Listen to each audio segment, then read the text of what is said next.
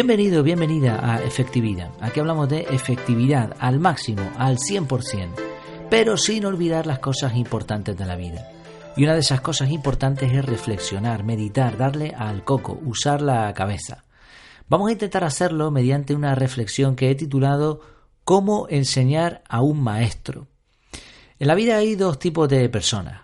Bueno, hay dos, se podría aquí después añadir un montón de cosas. Vamos, vamos a dividir hoy a las personas en dos tipos, maestros y alumnos.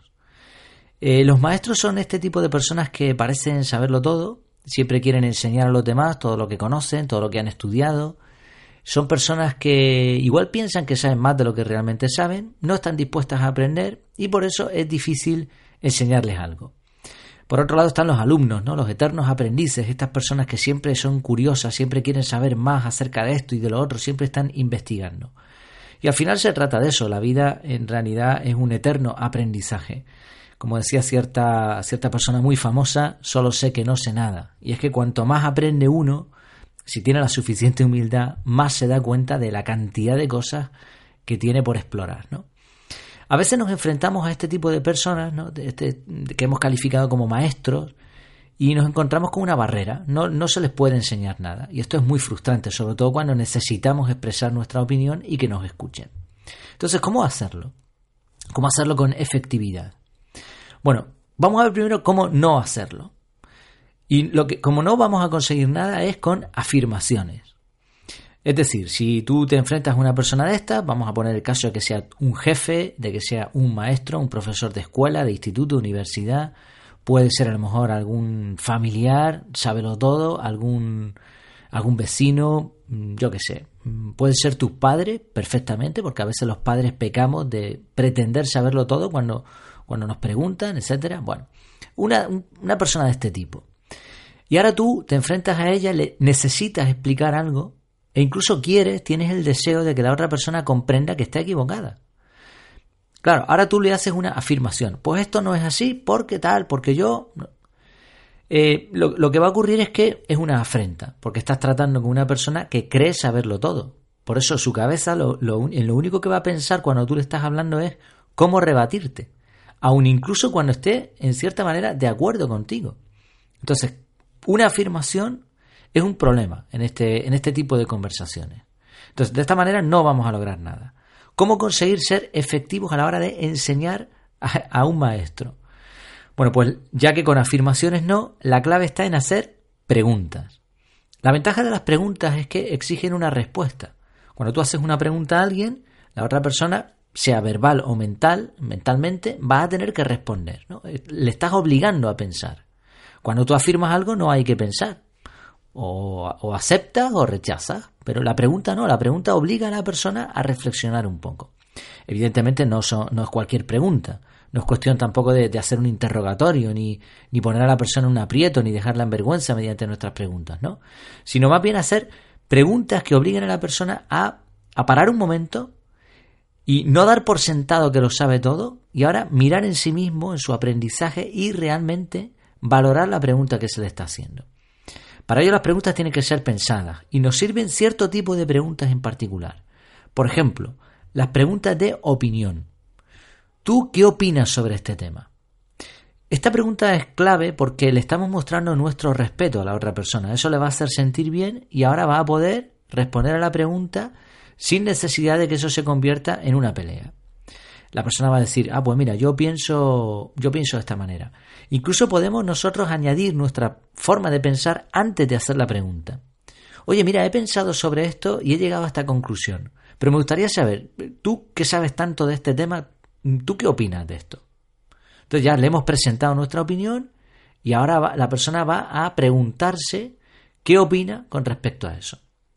Otro tipo de preguntas muy interesantes son las preguntas de dos opciones. ¿Por qué? Porque sin que la persona se haya, dado cuenta, le vamos a obligar a decidir entre dos opciones, cosa que no lograríamos nunca con una afirmación. Oye, ¿tú qué piensas que es mejor? ¿Esto o esto? Si la persona está muy ducha en este tipo de conversaciones y se da cuenta, puede decir, pues mira, ni una cosa ni la otra, yo pienso que tal. Pero normalmente, si, si la conversación es fluida ¿no? y hay un buen ambiente, si, si hay un ambiente relajado, es muy posible que la persona valore esas dos opciones. Ya se las hemos dado. Igual con la pregunta ya le hemos enseñado prácticamente todo lo que necesitábamos. Quizá la persona no había caído en una o incluso en ninguna de las dos opciones que le estamos dando. Después de la pregunta principal, ya digo, una pregunta que tiene que ser bien pensada, meditada, la tenemos que llevar en nuestra cabeza antes de ir a conversar. Después de esa pregunta principal pueden ir otras preguntas secundarias como Oye, ¿y tú cómo llegaste a esa conclusión? ¿O por qué piensas así? ¿Siempre has pensado de la misma manera? Si lo que la persona contesta, si lo que expresa no coincide con lo que pensamos nosotros, también podemos intentar razonar siempre con preguntas. Por ejemplo, supongamos que le preguntamos, oye, ¿tú qué opinas sobre esto? Ah, pues yo opino que tal. Entonces podemos decirle, bueno, ¿y entonces cómo es posible que... O, y entonces, ¿no te has preguntado nunca cómo es que sucede que etcétera, ¿no? Para cada caso, para cada eh, tipo de conversación, pues tendremos, tendrá que ser una pregunta u otra, ¿no? Pero el modelo, ¿no? La, la plantilla de preguntas puede ser más o menos esta. Si usamos preguntas bien pensadas al tratar con nuestro jefe, con nuestros padres, con un maestro, con un funcionario, etcétera, no solo vamos a poder expresarnos, sino que además esto tiene un efecto doble, porque nos vamos a ganar el respeto. La otra persona cuando oiga ese tipo de preguntas dirá, uy, estoy tratando con alguien que se sabe lo que, lo que se dice, ¿no? Porque esas preguntas son preguntas inteligentes, bien pensadas. Me voy a, me voy a, me voy a parar un momento antes de responder a esta persona, ¿no? De hecho, termino con, con dos frases esta breve reflexión de hoy. Una es un proverbio chino, o por lo menos eso dicen. Dice, el que hace una pregunta es un tonto por cinco minutos, y el que no la hace sigue siendo un tonto para siempre. Y es que eso de hacer preguntas contrario a lo que mucha gente piensa, es una señal de inteligencia. ¿no? La persona que no pregunta no puede valorar lo que otras personas opinan, no aprende y por lo tanto pues se queda siendo un tonto para siempre, ¿no? como dice este proverbio. Y la otra frase que me llamó la atención es de Voltaire. Voltaire. Juzga a un hombre por sus preguntas en lugar de por sus respuestas. Y es que ya decimos, ¿no? Al final las preguntas son un signo de inteligencia. Pues espero que te haya gustado esta pequeña reflexión sobre cómo enseñar a un maestro. Es un tip, es un pequeño truco que nos puede ayudar, sobre todo cuando sabemos que nos vamos a enfrentar a una persona que nos va a poner esa barrera. Espero que te haya gustado esta reflexión, como digo, ya sabes que en mi casa, en efectividad.es, ahí tienes un montón de contenido más sobre efectividad. Ahí puedes encontrar tanto entrevistas efectivas como eh, artículos un poco más extensos hablando de técnicas de efectividad.